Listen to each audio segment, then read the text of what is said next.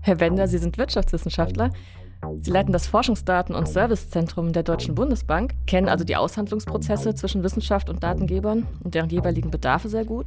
Es gibt ja jetzt auch äh, die Diskussion zu einem Forschungsdatengesetz, das aus der Taufe gehoben werden soll. Wir können uns natürlich jetzt über die Inhalte austauschen, die da drin stehen müssen. Kann man sagen, es gibt irgendwo eine Grenze oder ist das risikolos möglich, dass eine Gesellschaft alle ihre Behördendaten, Public-Sektor-Daten der Forschung gibt? Verkürzung des Abiturs um ein Jahr. Hat das irgendwelche Auswirkungen auf den Erwerbsverlauf? Corona-Krise, sagen wir, Schulabgänger, die jetzt in dieser Zeit in den Arbeitsmarkt gehen. Ich sehe, dass man zum Wohle der Gesellschaft bestimmte Sachen einfach auch erforschen sollte. Mir tut es weh, wenn ich sage, auch ich schmeiße irgendwas weg. Ich hätte das lieber, dass diese Daten dann irgendwo sicher lagern und der Personenbezug nicht mehr hergestellt werden kann. Mit der Digitalisierung hat sich das Verhältnis der allermeisten Menschen zu ihren persönlichen Daten verändert. Wir generieren und teilen sie heute täglich, oft unbewusst, vor allem mit privaten Unternehmen, manchmal aber auch mit Behörden. Vom Staat erwarten wir allerdings, dass er Bürgerdaten maximal schützt. Das Bundesverfassungsgericht etablierte in den 1980er Jahren das Grundrecht auf informationelle Selbstbestimmung und schuf damit die Grundlage für den Datenschutz, den wir heute viel diskutieren. Wobei es scheint, als würden die Deutschen ihre Daten dennoch lieber internationalen IT-Konzernen anvertrauen als den Meldeämtern. Gleichwohl entstehen natürlich auch bei Behörden zunehmend große Mengen an Daten. Und wer Zugang zu diesen Daten hat, kann vielfältigen Nutzen daraus ziehen. Insbesondere steckt darin potenzielles Wissen, das staatliche Leistungen verbessern kann. Naheliegend also, dass die Forschung, allen voran die Sozialforschung, einen geregelten Zugang zu Behördendaten fordert. Der ist aber auch für die Wissenschaft gar nicht immer einfach zu bekommen und nur den Datenschutz dafür verantwortlich zu machen, wäre zu einfach. Welche Daten sind das, an denen die Forschung so interessiert ist und was macht ihren besonderen Status aus? Welche Fortschritte wären möglich, wenn ForscherInnen leichter Zugang hätten? Und welche Gründe gibt es, trotzdem genau zu überlegen, wie dieser Zugang gestaltet sein sollte? Darüber reden wir heute im Digitalgespräch. Mein Name ist Marlene Görger, ich bin Physikerin und Technikphilosophin und arbeite am Zentrum Verantwortungsbewusste Digitalisierung. Und ich bin Petra Gehring, Professorin für Philosophie an der Technischen Universität Darmstadt. Bei uns zu Gast im Digitalgespräch ist heute Professor Stefan Bender, er ist zugeschaltet in unsere Videokonferenz aus Frankfurt am Main. Hallo und herzlich willkommen im Digitalgespräch, Herr Bender. Wir freuen uns sehr auf Ihre Expertise.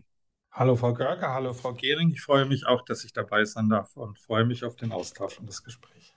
Herr Bender, Sie sind Wirtschaftswissenschaftler. Sie leiten das Forschungsdaten- und Servicezentrum der Deutschen Bundesbank. Zudem sind Sie Honorarprofessor an der Universität Mannheim. Ihre umfassende Expertise zu Datenzugang Big Data zur Verknüpfung von Daten und Datenqualität bringen sie in verschiedene Beiräte ein. Zum Beispiel vertreten sie die Deutsche Bundesbank als Datengeber im Rat für Sozial- und Wirtschaftsdaten, dem Rat SWD. Sie sind aber als Wissenschaftler auch aus der Forscherperspektive an praktikablen Regelungen für den Zugang zu Behördendaten interessiert. Sie kennen also die Aushandlungsprozesse zwischen Wissenschaft und Datengebern und deren jeweiligen Bedarfe sehr gut. Und Sie haben Erfahrung darin, hier Lösungswege zu finden. Bevor wir aber über Lösungen sprechen, lassen Sie uns erstmal die Diskussion verstehen, denn das ist ja ein totales Expertenthema. Was genau sind denn Behördendaten und was macht sie so besonders? Und warum interessiert die Forschung sich dafür? Behördendaten sind eigentlich Daten, die im Rahmen von Verwaltungsakten von eben öffentlichen Verwaltungen anfallen. Bei der Bundesagentur für Arbeit sind dieses zum Beispiel Daten zur sozialversicherungspflichtigen Beschäftigung, zur Arbeitslosigkeit, oder auch ähm, zum SGB II-Bezug. Bei der Bundesbank, wo ich arbeite, sind es eben Daten ähm, zu Banken oder zu Wertpapieren oder auch zu Unternehmen. Die Daten sind ähm, besonders, weil sie sehr präzise sind. Sie sind auch meistens äh, die Grundgesamtheit, also wir haben dafür alle Personen, Unternehmen oder Banken diese Daten Mein Lieblingsbezug zurzeit ist äh, die Vergabe des Nobelpreises 2021. Also 2021 wurde der Nobelpreis in Ökonomie an David Card, Joshua Engrist und Guido Imbens vergeben, die die Wissenschaft in diesem Segment vorangebracht haben, weil sie über kausale Zusammenhänge geforscht haben. Wir können uns vorstellen, wie wir Kausalität messen. In den Naturwissenschaften sind das Experimente. Ich habe also eine kontrollierte Umgebung. Wenn ich jetzt äh, Zusammenhänge in Wirtschaft oder Verhalten von Personen mir anschaue, kann ich auf der einen Seite natürlich auch wieder versuchen, das in Experimente zu gießen. Auf der anderen Seite kann ich natürlich sagen, äh, kann ich durch bestimmte Gegebenheiten äh, experimentelle äh, Designs in der Wirklichkeit finden. Und bestimmte experimentelle Designs in der Wirklichkeit sind Gesetzesveränderungen, Naturereignisse, Kriege, bestimmte Punkte, wo sie dann an einem bestimmten Punkt etwas festmachen können. Ich kann jetzt mal ein altes Beispiel machen, ähm, also ein wirklich altes Beispiel. Die Wehrpflicht wurde in Deutschland eingeführt und das wurde bei einem bestimmten Geburtsdatum begonnen in Deutschland. Ab diesem Tag, äh, wenn man älter war als dieses eine Datum, musste man dann zur Armee gehen, also Bundeswehr. Und äh, davor musste man nicht. Und jetzt kann man natürlich anschauen, hat das Auswirkungen auf den Erwerbsverlauf gehabt, dass ähm, diese Personen in wehrpflichtig wurden im Vergleich zu denen. Und da würde man zwei Wochen vor diesem Geburtsdatum und zwei Wochen nach diesem Geburtsdatum einfach die Personen vergleichen, um zu sagen, auch die sind ja nahezu gleich alt. Schauen wir doch mal an, äh, wie diese Wehrpflicht äh, dann sich auf die Erwerbstätigkeit gelassen hat. Ein aktuelleres Beispiel ist äh, Verkürzung des Abiturs um ein Jahr. Hat das irgendwelche Auswirkungen auf den Erwerbsverlauf? Corona-Krise, sagen wir, Schulabgänger, die jetzt in dieser Zeit in den Arbeitsmarkt gehen, haben die andere Voraussetzungen als davor. Und da können Sie auch sagen, auch der Jahrgang, der davor reinging, ist ja vergleichbar wie der Jahrgang, der danach. Und dann haben Sie quasi ein experimentelles Setting. Als Philosophin muss ich natürlich dann äh, sofort sagen, im Grunde sind es wahrscheinlich immer nur Indizienbeweise. Und ja, ja. Keine, keine echte Kausalität. Und ich vermute jetzt mal, dass dieser Nobelpreis seinen Grund darin hat, dass die Beweislage so genau war und so kleinteilig und so mehrfach äh, belegt, dass es dann sich einer Naturkausalität annähert, die, die Ja, ja. Schärfe, mit der man belegen kann. Dass dann natürlich dann ein großes Interesse an möglichst vielen und dichten Datensätzen entsteht, Ja. ist klar. Ja, ja. Ich habe mit David gerade hinterher auch gesprochen, ob ich das sagen darf, dass äh, ohne die Art von Daten das nicht möglich war. Da gesagt, ja. Also dieser Ansatz wäre nicht möglich gewesen, wenn sie nicht diese Art von Daten gehabt hätten oder wir nicht in den Sozial- und Wirtschaftswissenschaften diese Art von Daten hätten. Weil für diese Art von Daten, Analysen und Versuche von Zusammenhängen herauszufinden, brauchen wir zum Beispiel präzise Datumsangaben. Das heißt, wenn wir da zum Beispiel Personen befragen würden, habe, ich bin jetzt schon ein bisschen älter, Erinnerungsprobleme zum Beispiel, wann das genau passiert ist. Und wir haben auch natürlich eine Herausforderung direkt an diesem Datum oder sehr nah an dem Datum brauchen wir dann auch sehr viele äh, Messstellen, also sehr viele Personen oder Unternehmen. Das bekommen wir dann bei zum Beispiel Befragungen oder so nicht hin. Deswegen brauchen wir hier Grundgesamtheiten, also möglichst viele Personen oder Unternehmen, damit wir darüber Aussagen treffen können. Also ich habe jetzt verstanden, die Behörden haben unheimlich vollständige Datensätze. Im Grunde sind es ja eigentlich alle, äh, für die sie zuständig sind, äh, zu denen sie dann auch Daten haben. Die Daten sind ziemlich genau und granular und sie sind auch äh, zeitlich engmaschig unter Umständen verfügbar, sodass man so Vorher-Nachher-Effekte hat. Leuchtet total ein, dass das aus wissenschaftlicher Sicht quasi die perfekte Datenerhebung ist. Warum teilt der Staat denn Daten nicht einfach mit der Wissenschaft? Öffentliche Forschung ist ja was im weiteren Sinne staatliches und auch vertrauenswürdig und da kann man ja auch sich verpflichten, Daten nicht weiterzugeben. Warum gibt es da so Barrieren? Ich muss jetzt erstmal natürlich Ihren Punkt aufgreifen. Wir haben alles. Das stimmt so nicht. Jede Organisation hat nur die Daten, die für ihre Zweckbindung gilt. Jetzt wieder bei der Bundesagentur für Arbeit zum Beispiel. Hier gibt es sehr präzise Informationen zu jeder einzelnen Person, aber zum Beispiel bei Beschäftigung ist es die sozialversicherungspflichtige Beschäftigung. Das heißt, ähm, da gibt es keine Informationen über Beamte oder über Selbstständige. Das heißt, da fehlen schon bestimmte Teile. Sie haben auch die Daten dort in Personeninformation. Und wir, wenn wir selber uns mal überlegen, äh, wie passieren bei uns zum Beispiel Entscheidungen, wir machen die zum Beispiel mit der Ehepartnerin oder dem Ehepartner oder mit der Familie.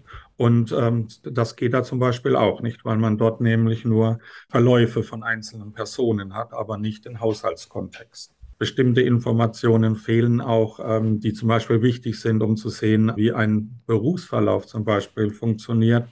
Bildungsinformationen sind nur rudimentär äh, zur Verfügung oder auch Gesundheit fehlt vollständig. Das sind wesentliche Aspekte zum Beispiel, die unser Berufsleben auch determinieren.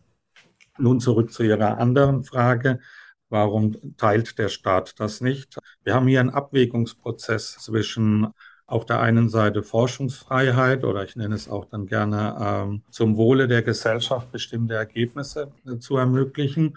Und auf der anderen Seite gibt es auch noch zwei andere Komponenten. Das eine ist natürlich der Datenschutz dass ähm, Personendaten oder auch Informationen, die die Bundesbank jetzt hat, zum Beispiel sehr detaillierte Daten zu Banken haben wir ja hier, dass diese also besonders schützenswert sind. Und was jetzt immer mehr von Bedeutung ist, ist natürlich auch, dass wir als Behörden Vertrauen generieren müssen. Das heißt also, Personen oder auch die Einheiten, die wir untersuchen, müssen ja auch Vertrauen zu uns haben, dass wir diese Daten auch in einer sinnvollen Art und Weise verwenden und nicht missbrauchen. Das heißt, die Behörden vertrauen der Wissenschaft nicht?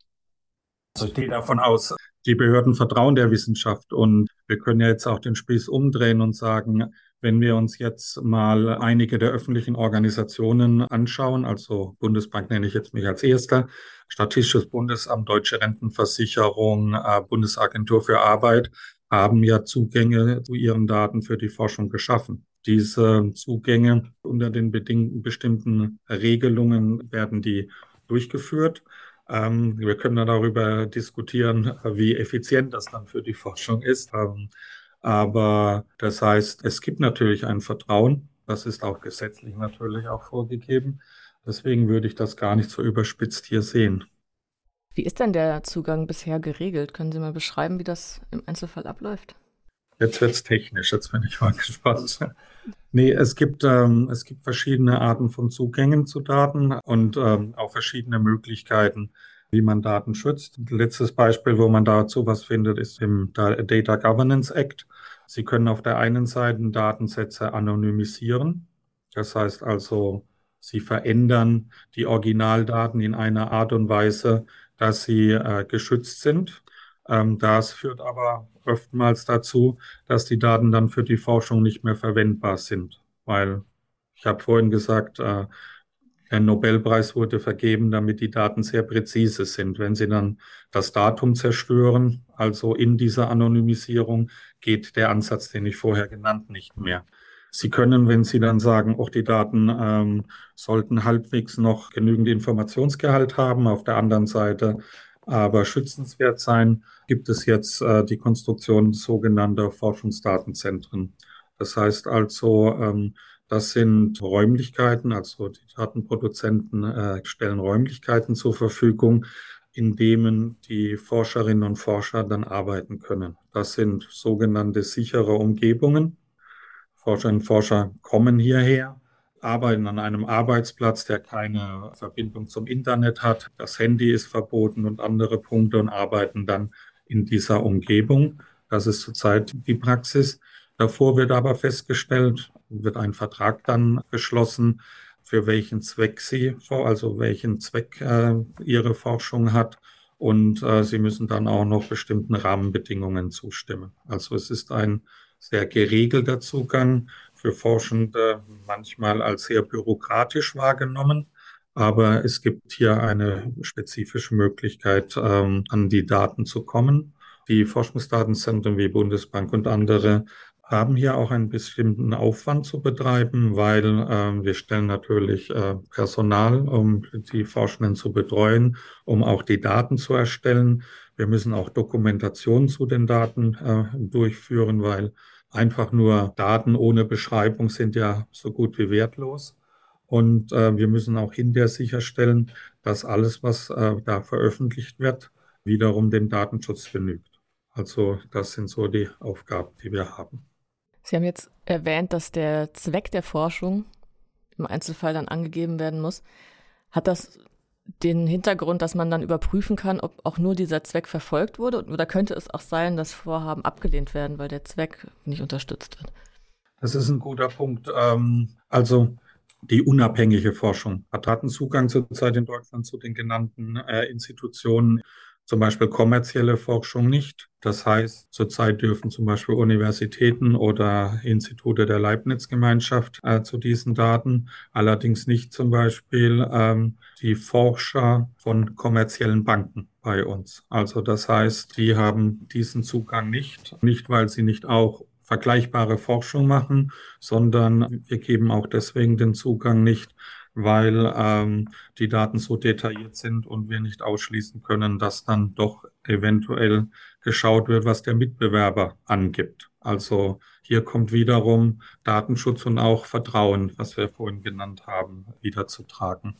Was zurzeit diskutiert wird, muss ich jetzt noch zusetzen, sind Datenzugänge, die Remote Access heißen, also die Fernverarbeitung. Ich habe gesagt, zurzeit müssen die Forschenden physisch bei uns äh, arbeiten. Es ist technisch möglich und äh, sollte auch durchgesetzt werden, dass man vom eigenen Arbeitsplatz über eine sichere Verbindung eben Auswertung machen kann. Dazu gibt es Bestrebungen zurzeit.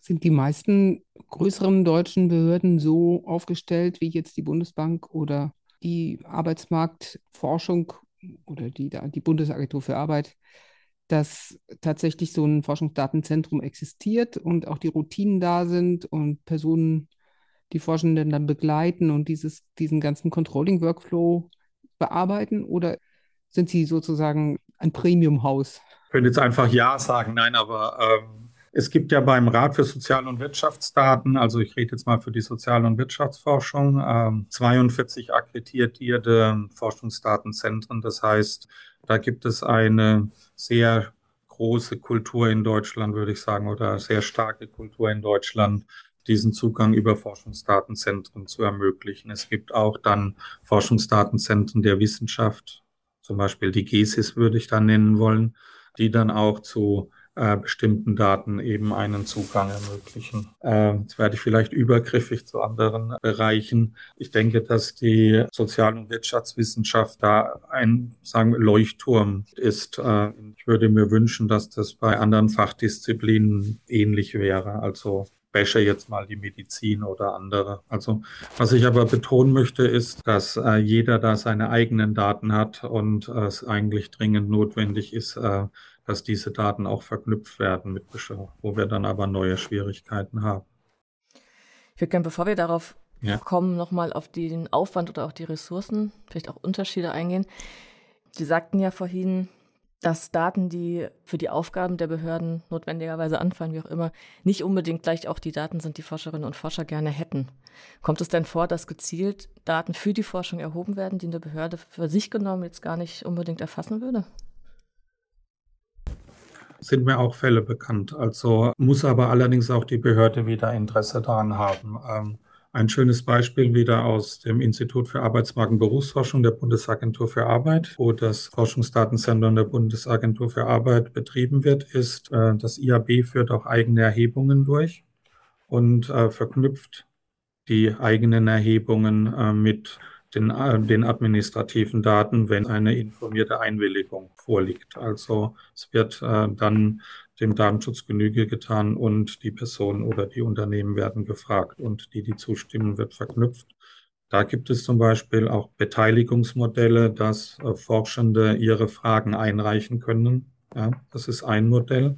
Das andere sind auch Kooperationsprojekte. Also die Deutsche Rentenversicherung hat mit dem sozioökonomischen Panel zusammengearbeitet. Das sozioökonomische Panel ist eine große Haushaltsbefragung, die von der Forschung organisiert wird. Und äh, das IAB macht das Gleiche mit dem äh, LIFBI, das ist das Bildungspanel, das große aus Bamberg. Und das ist ja ein extremer Vorteil, kann man jetzt sagen, best of both worlds. Administrative Daten zeigen ja hauptsächlich Sachverhalte, also jemand geht in die Arbeitslosigkeit oder geht in eine Beschäftigung. Was Behörden zum Beispiel nicht haben, sind Daten zu Erwägungen oder Erwartungen und andere Punkte, die man dann durch Befragungen bekommt. Oder äh, wie ich schon gesagt habe, Haushaltskontext fehlt zurzeit in den Daten der Bundesagentur wie auch bei der deutschen Rentenversicherung. Und man kann dann über die Befragungen diese Kontexte abfragen. Schöner wäre es natürlich, man bekäme sie auch woanders noch her, aber das ist dann Best of Both Worlds, was man da hat. Sind es eigentlich vor allem dann Bundesbehörden und Daten von Bundesbehörden, auf die die Forschung zugreifen kann? Oder gibt es auch die Möglichkeit, auf Landes- und Kommunalebene zu kooperieren mit Behörden? Zurzeit sind überwiegend Bundesbehörden aktiv und äh, das ist ja auch ein Manko, den zum Beispiel der Rat für Sozial- und Wirtschaftsdaten und ich glaube auch der Rat für Informationsinfrastrukturen angemahnt hat, nämlich, dass wir bei bestimmten Datenbeständen, die jetzt ähm, in Länderhoheiten sind, wir sehr schlechte Zugänge haben. Also ein besonders prominentes Beispiel ist Bildung. Ähm, es wäre wünschenswert, wenn wir für Deutschland zentrale Informationen zur, zur Bildung haben, also wissen, ähm, welche Schulabschlüsse haben die Personen, welche Art von Ausbildungsabschlüssen und sowas hat jemand. Ähm, wie ich vorhin schon gesagt habe, ist es ja dann wichtig, weil das ja den weiteren Erwerbsverlauf determiniert. Also dazu haben wir wenig Informationen. Wo wir sehr viel Informationen, wenn wir jetzt auf Bildung gehen, das äh, ist eine der, nenne ich mal, Sternstunden, wie alles begann, weil das äh, damalige Arbeitsministerium gesagt hat, wir wollen mehr über die Wirkung von arbeitspolitischen Maßnahmen haben. Das heißt also Umschulungen und was es dort so alles gibt. Da gab es Daten. Ähm, bei der Bundesagentur für Arbeit fielen die ohnehin an. Aber dann gab es ähm, eine sehr umfassende Wirkungsforschung von arbeitspolitischen Maßnahmen. Also da ist Deutschland wirklich top. Aber man sieht, dass man das zum Beispiel äh, bei Bildung und anderen Dingen machen könnte. Aber da entstehen persönliche Auffassungen von mir auch wiederum Ängste bei den Ländern, weil man dann plötzlich auch Ländervergleiche machen könnte. Ähm, und dann zu sagen, dieses Bundesland hat ein besseres Abitur als jenes oder ist erfolgreicher. Ich sehe aber, dass man zum Wohle der Gesellschaft auch bestimmte Sachen einfach auch erforschen sollte. Es leuchtet, es leuchtet ein, wenn man ein bisschen drüber nachdenkt, dass ja. gute Forschung, äh, die wirklich auch Transparenz herstellt, natürlich äh, für die öffentlichen Akteure auch zumindest einen sanften Kontroll- und Qualitätskontrollaspekt hat. Und letztlich, zumindest die Forschungsergebnisse werden ja dann öffentlich. Natürlich nicht die Daten, ja. aber die Ergebnisse. Und dann kann schon diskutiert werden, wie wirksam war eigentlich welche Art von Politik oder was ist die Folge von Unterlassungen.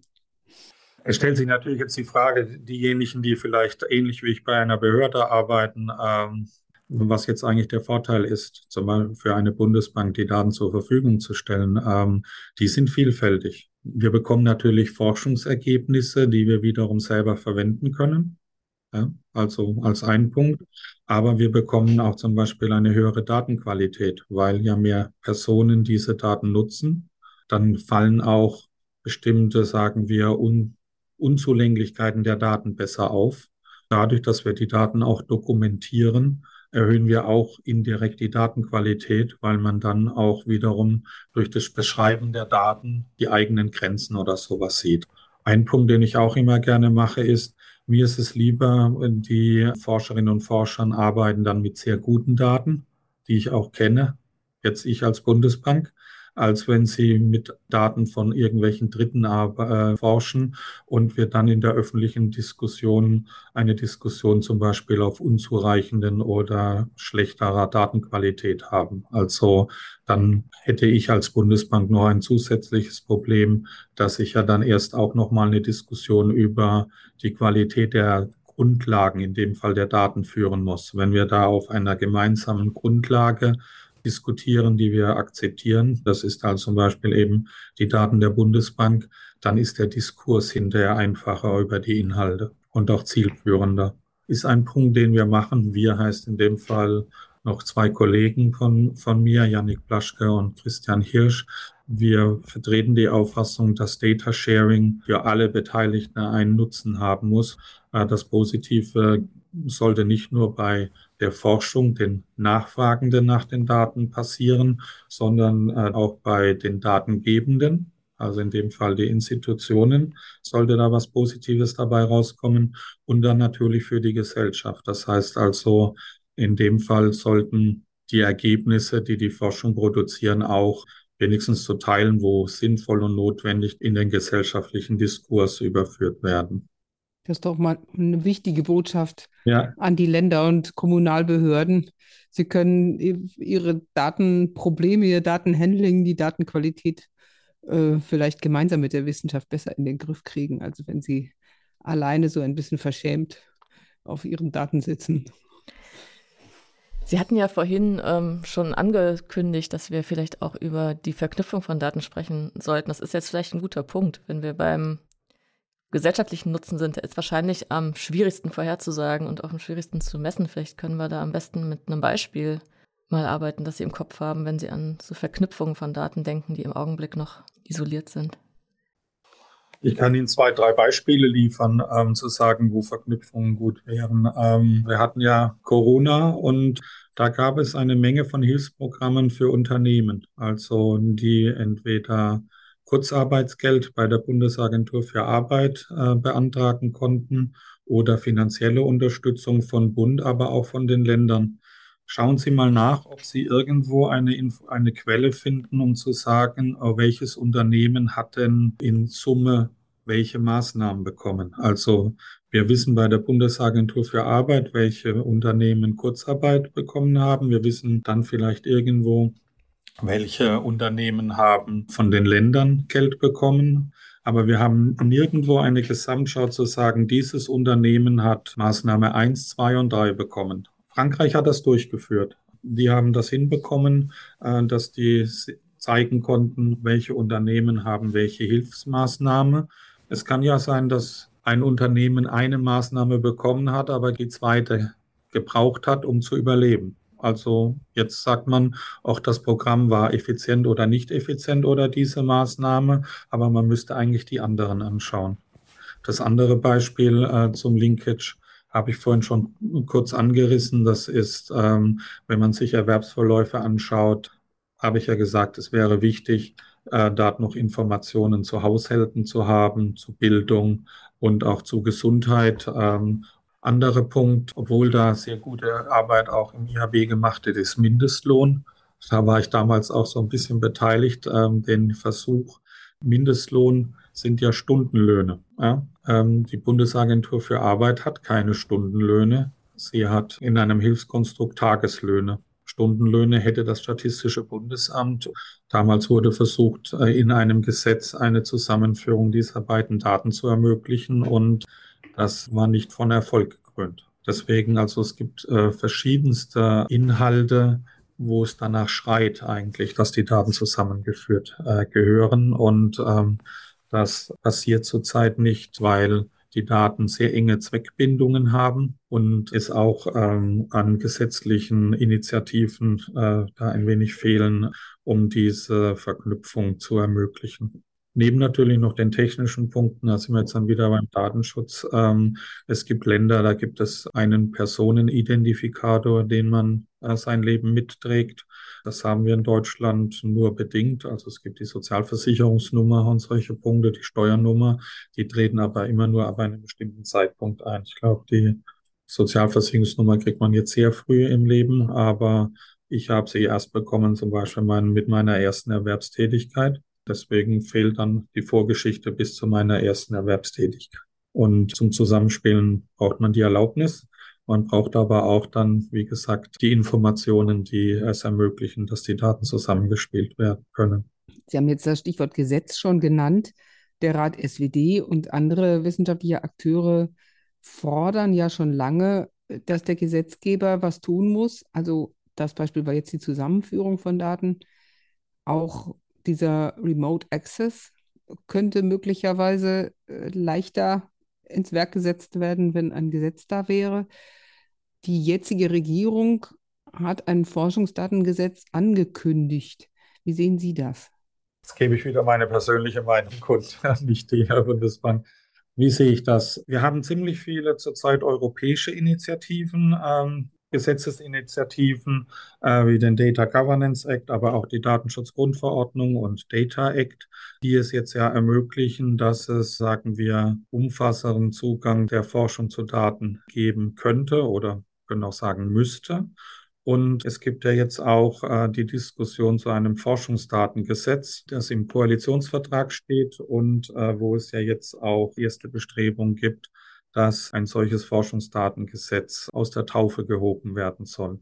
Ein notwendiger und äh, sinnvoller Schritt, den da die Politik geht und eigentlich gehen muss, meiner Meinung nach. Wir können uns natürlich jetzt über die Inhalte austauschen, die da drin stehen müssen und da gibt es ja verschiedenste Vorschläge. Ähm, Sie haben ja den Rat für Sozial- und Wirtschaftsdaten genannt, Rat für Informationsinfrastrukturen. Die Deutsche Forschungsgemeinschaft und andere Institu äh, Forschungsinstitutionen haben Meinungen oder auch Expertise eingebracht. Es sind aber auch andere Interessenvertreter wie die Privatwirtschaft und andere, die sich da an der Diskussion beteiligen. Wichtig ist es aus meiner Sicht, wir haben jetzt die ganze Zeit darüber geredet, äh, Forschungsdaten. Wir müssen Forschungsdaten definieren und äh, das muss flexibel definiert werden. Ich habe ja vorhin ganz bewusst auch ähm, das Beispiel des Nobelpreises 2021 gesetzt, weil äh, die haben mit Daten geforscht, die es vor 20, 30 Jahren gar nicht gab. Und äh, das sind auch überwiegend Daten, die nicht aus der Forschung kommen. Also wir haben ja die Behördendaten genannt und also administrative Daten, die werden ja nicht für die Forschung produziert, sondern für andere Zwecke und die Forschung ist Zweitverwender.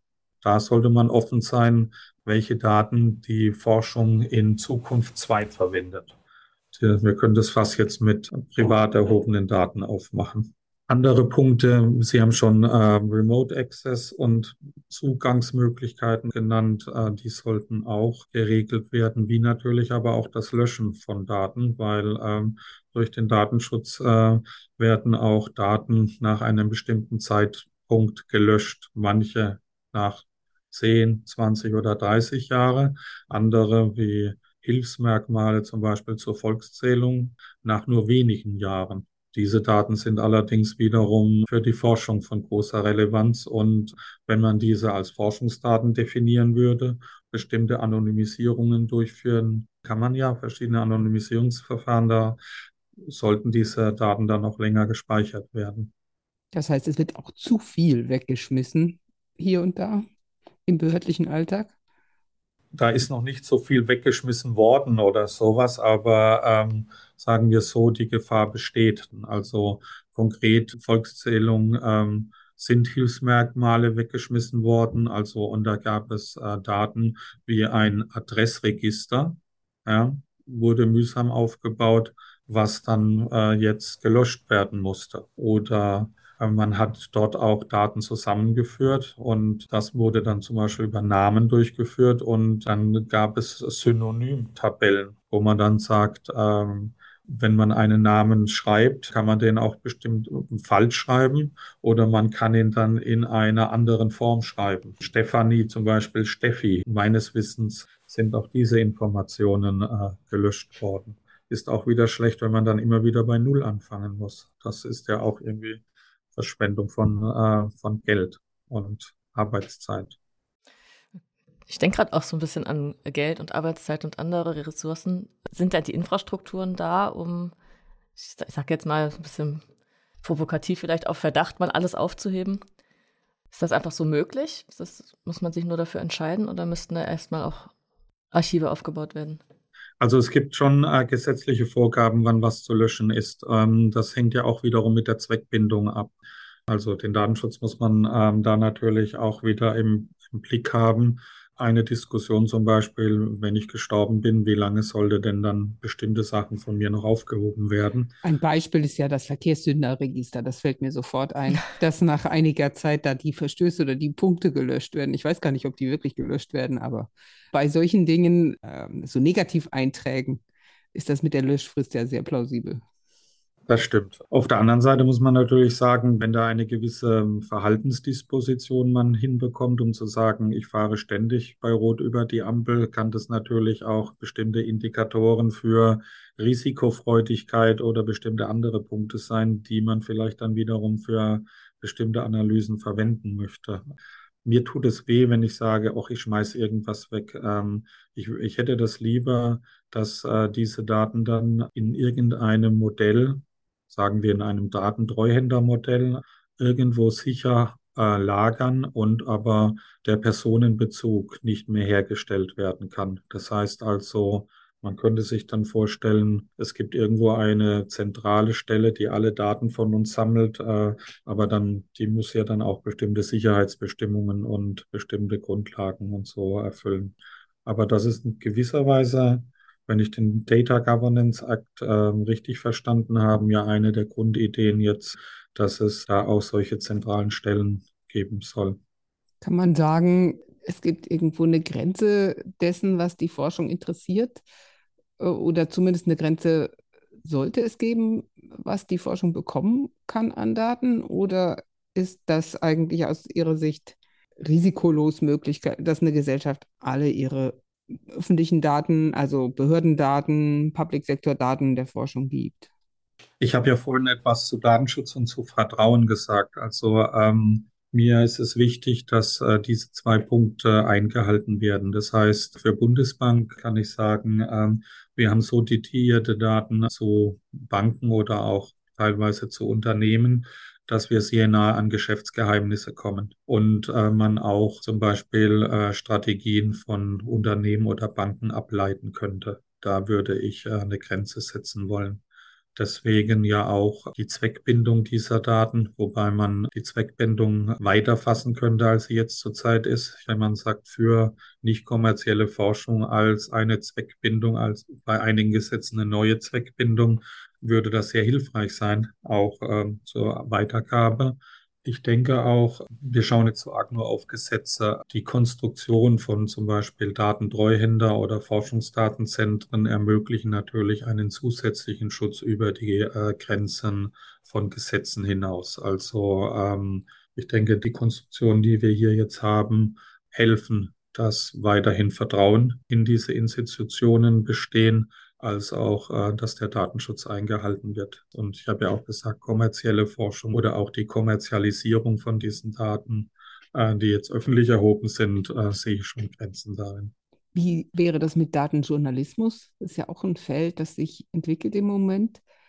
Das ist dann keine Forschung, keine Wissenschaft. Ähm, wenn man so will, sind Massenmedien ja auch ein Markt. Ich kann die Bestrebungen der Datenjournalisten verstehen. Ähm, ist ein Für und Wider. Zum einen finde ich es wichtig, habe ich auch gesagt, dass nach wissenschaftlichen Kriterien geprüfte Informationen aus diesen Daten auch ähm, in die Öffentlichkeit kommen. Auf der anderen Seite habe ich allerdings auch einen gewissen Zugang zu Regeln. Und einen wichtigen Punkt, als wir das mal untersucht hatten oder darüber diskutiert haben, ist, was ist eigentlich ein Datenjournalist?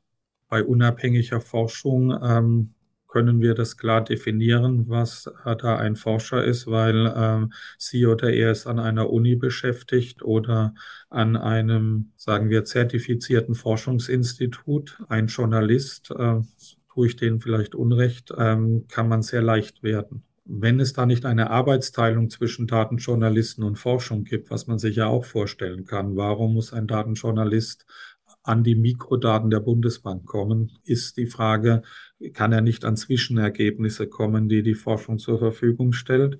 Wenn er oder sie aber an die Daten kommen muss, muss geregelt werden, was einen Datenjournalisten ausmacht. Hört sich jetzt sehr bürokratisch an, aber ähm, da sehe ich dann eine gewisse Grenze oder plädiere da eher auch für eine Art von Arbeitsteilung. Die Daten auszuwerten, braucht man ja auch ein gewisses Grundwissen. Daten sind nicht unkompliziert in ihrer Art und Weise, so dass man da doch auch gewisse Zeiten rein verwenden muss, bis man sie versteht und bis man sie dann auch zu einer sinnhaften Auswertung führt. Da weiß ich nicht, ob sich das da dann Journalisten auch wirklich antun wollen.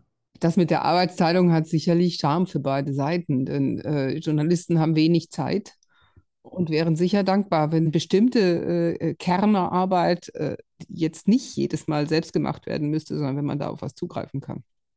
Und bei den, bei den Forschenden ist klar, dass äh, der Forschende ist nicht am Einzelfall interessiert. Die Schwierigkeit beim Datenjournalisten ist, dass er vielleicht, wenn er die Daten dann sieht, plötzlich dann doch ein Interesse an einem Einzelfall hat. Da kann auch sehr schnell ähm, das Interesse sich ändern. Also wenn ich dann glaube, auch ich sehe in den Bundesbankdaten irgendeinen Verstoß von irgendeiner Bank oder Unternehmen, kann man mir nicht sagen, dass man das nicht dann rausträgt.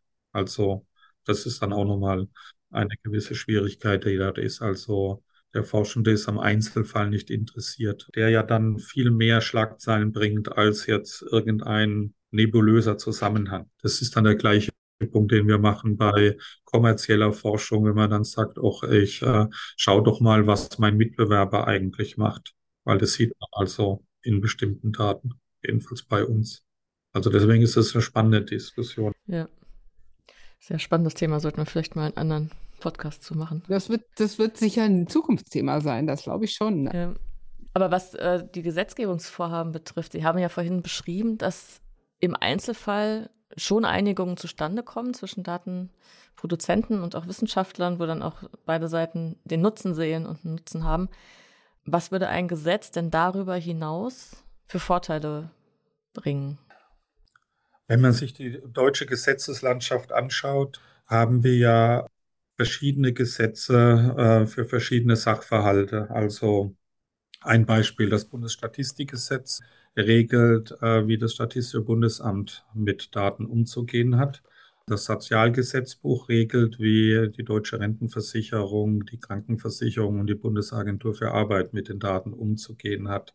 Die Gesetze sind unterschiedlich, obwohl da teilweise gleiche Sachverhalte drin sind. Es werden Personendaten verwendet oder es werden Unternehmendaten genommen.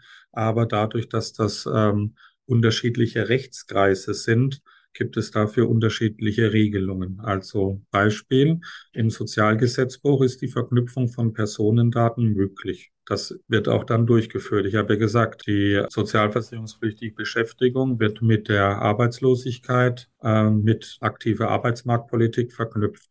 Im Bundesstatistikgesetz gibt es die Personenverknüpfung nicht. Das heißt, ähm, das Statistische Bundesamt zum Beispiel hat spezifische Daten zu Personen, mhm.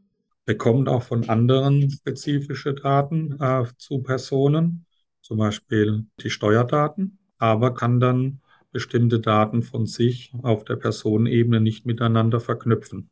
Noch schöner, was wiederum bei dem Sozialgesetzbuch möglich ist, und das IAB hat das auch durchgeführt, ist die Verknüpfung dann von Personendaten mit Unternehmensdaten. Das heißt dann sogenannte Linked Employer Employee Datensätze waren mal sehr en vogue und wahrscheinlich immer noch in den Wirtschaftswissenschaften, weil sie dann den individuellen Erwer Erwerbsverlauf haben und dann auch sehen, wie das Unternehmen quasi agiert äh, oder die Bedingungen des Unternehmens. Also mhm wenn Sie zum Beispiel Glück hatten, in ein Unternehmen zu kommen, was gerade floriert und Sie haben da eine bessere Einkommensentwicklung oder machen dort auch eine bessere Karriere. Und ist ja ein Nachteil, wenn Sie in eine Firma kommen, die dann ähm, plötzlich unerwartet pleite macht.